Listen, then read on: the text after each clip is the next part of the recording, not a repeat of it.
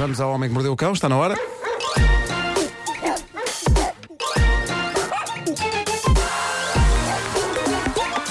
O homem que mordeu o cão. Título deste episódio: Bandidos da Estupidez, Heróis de Microondas. E ainda, Nuno Marco e Ricardo Araújo Pereira não dançam na boda de Vasco Palmeirim. Shame! Quando, como, porquê?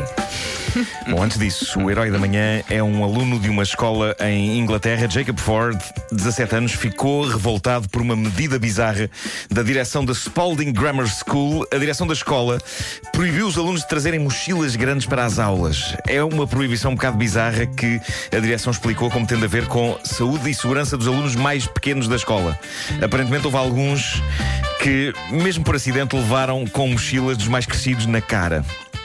E atenção que eu tenho coisas a dizer sobre isso. O meu filho, uma vez no aeroporto, zangou-se imenso comigo e com razão, porque eu pus a mochila às costas. E, e pus com tremendo desprendimento e despreocupação com o mundo que me rodeia. E acertei-lhe com a mochila na cara. Ah, Acertei com a mochila na cara do meu filho. Grave. Ah, não, não, não, não, não foi, não foi grave. Não, não lhe arranquei a É cabeça. grave. Não lhe arranquei a cabeça. Estás Não, a ver, claro, estás grave a ver, que é chato para É ele. o Estás a ver esta cicatriz que eu tenho aqui na testa? Sim. Uma Monte Campo 1987. Ah, eu eu pedi-lhe imensa desculpa, coitadinho, e ele ficou super revoltado comigo. Eu acho isto um drama real de pessoas mais baixas. De facto, podem levar com mochilas na cara. E por isso há um lado em mim que compreende a decisão desta escola, embora eu acho que proibir é um exagero. Eu acho que mais valia sensibilizar os alunos mais velhos para terem cuidado a manejar as mochilas do que proibir o uso de mochilas. Ai, Onde é que se transportam os livros e tudo o que é preciso?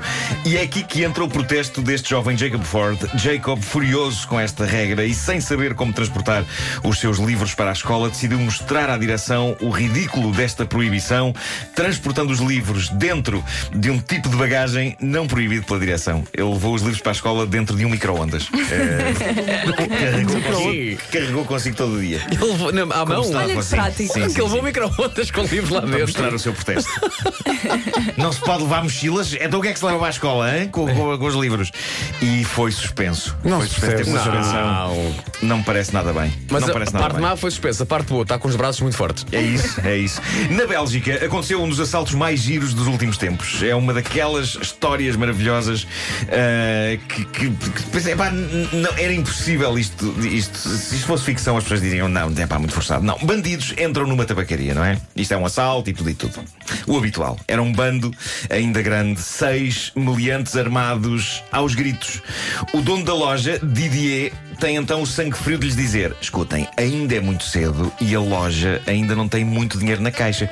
Porquê é que não voltam ao fim da tarde, onde já sou capaz de ter para aqui uns bons 2 mil a 3 mil euros?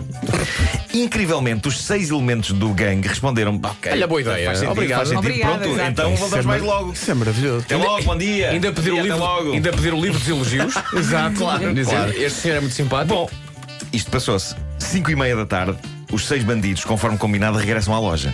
Não entram, espreitam só lá para dentro e o Didier grita atrás do balcão: Pessoal, é melhor quando eu estiver a fechar a loja, que agora ainda há muito movimento, não vos consigo atender como, como deve ser. E eles têm ideia de quando poderá ser e tal. e, o, e o Didier responde: "Ah, Daqui vai uma hora, seis e meia, seis e meia, já dá para saltar isto na boa. Ele está bem, pronto. Vou tomar um cafezinho, vou tomar um cafezinho e depois eh, voltem eles. Está bem, até já então. Seis e meia, os bandidos voltaram e a polícia estava à espera deles dentro da loja. Foram imediatamente presos. Obrigado e bom dia. Eu acho isto o melhor assalto de O sempre. melhor assalto sempre. Epá, Melhor Didier. assalto Ganda sempre. Didier. Ganda Didier. Bom, temos obviamente que abordar o elefante na sala, não é? Não me chames dessa maneira, obrigado. Ontem a minha irmã manda-me uma SMS onde diz escândalo! Ahm, e eu fiquei genuinamente apreensivo, não é? Quem, quem é que agora fez o quê? Que, que- que herói do cinema foi desmascarado como agressor sexual desta vez? E ela ah, não me disse logo que fez render o peixe, não é? E a dada altura manda-me outra mensagem a dizer: o Anson já te deve ter enviado. O meu caríssimo Anson Lisboa, para quem não sabe, é um, é um herói do Instagram, é um artista visual de gênio, é um dos tipos mais divertidos que eu conheço. E de facto foi o Anson que descobriu o artigo que ontem parou Portugal ah, depois do almoço. O artigo apareceu no site da Nova Gente, revista que ao fim destes anos todos de existência, não sei como é que não viu o seu nome atualizado para gente já de uma certa idade. Ah, e te- tem um antetítulo que diz os velhos do casamento. Ah, velhos entre aspas, porque creio que posso ter sido eu a usar essa designação. Sim. Não é? Ah, E eles estavam, acho que estavam a tentar citar-me. E Deixa- depois. Deixa-me só, Marco, desculpa. Sim. Eu recentemente falei para a nova gente, eh, fui entrevistado nas gravações do The Voice Portugal. Sim. E a primeira pergunta que me colocaram foi exatamente sobre Ricardo Araújo Pereira no Marco no sim, casamento. Qualidade, Vasco. E, qualidade. e- e disseram, oh Vasco, é verdade que eles não, que eles não dançaram? E eu disse, olha, eu estava é- preocupado com outras coisas, Qual é mas. estranheza? Era tipo o meu Mas, dia. epá, eu acho que não os vi dançar e digo mais. É perfeitamente normal que eles não tenham dançado, Sim, sim, porque sim. dançar não é o De forte repente há aqui um dança-gate. Que sinceramente, bom, o título choque diz Nuno Marco e Ricardo Araújo Pereira não dançam na boda de Vasco Palmeirim. E eu não sei se eles pretendiam abordar esta notícia com algum humor, mas a maneira como isto saiu foi de facto eh, dramático. Eh, reparem o que diz por baixo do título: diz assim: eh, Nuno Marco e Ricardo Araújo Pereira estiveram no casamento de Vasco Palmeirim, mas nem sequer dançaram. Nem Foi este sequer. nem sequer que me esmagou. Isto podia ser uma notícia cómica sobre dois tipos que já aos 20 anos de idade eram velhos, quanto mais aos 40 e tais. Mas a frase estiveram no casamento de Vasco Palmeirim, mas nem sequer Que dançaram. falta de É isso tem, um- Sugere- isso tem um subtexto que é foram para lá encher o bandolho. Exato. o- o- o o- mínimo que deviam ter feito era ter dançado. É pá. verdade, é verdade. Há, há esse lado, mas também, ao mesmo tempo, parece que estão, parece uma posição de protesto, não é? Há quase É. um, claramente, Nuno Mato e Ricardo dos Pereira não aprovaram esta relação. Eh, foram lá e nem sequer dançaram. Fomos, fomos, no fundo, mostrar Foi o o nosso protesto, o seu mostrar o nosso sim, sagrado. sim, sim, Mas houve quem tenha feito outras leituras mais hilariantes, como por exemplo o meu amigo Filipe Melo. O Filipe escreveu no Instagram: não se percebe se é no geral ou se foi um com o outro. E ler isto assim é maravilhoso, porque se eu e o Ricardo fôssemos um casal, esta notícia era bombástica. Era. Nuno Marco e Ricardo Araújo Pereira não dançam na boda de Vasco Palmeirim. Estiveram no casamento A de Vasco relação Palmeirim, está mas por um nem fio. sequer dançaram.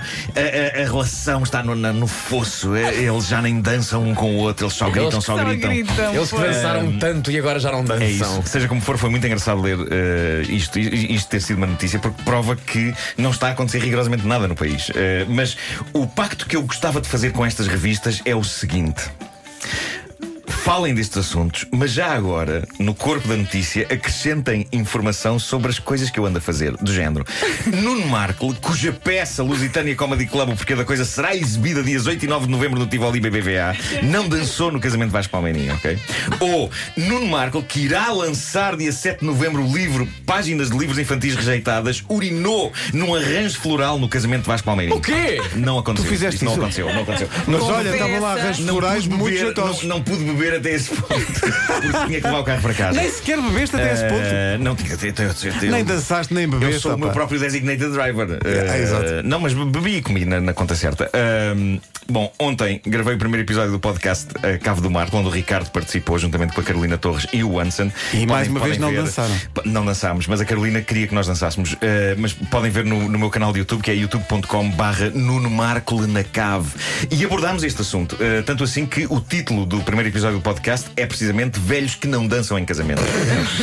e em breve. Agrade- Agradece à nova gente. Sim. É isso, é isso. Agradece claro. à nova gente. Obrigado, gente de uma certa idade. Ah, em breve vai estar disponível em áudio também em todas as principais plataformas de, de podcasts. Muito bem, hashtag no dance.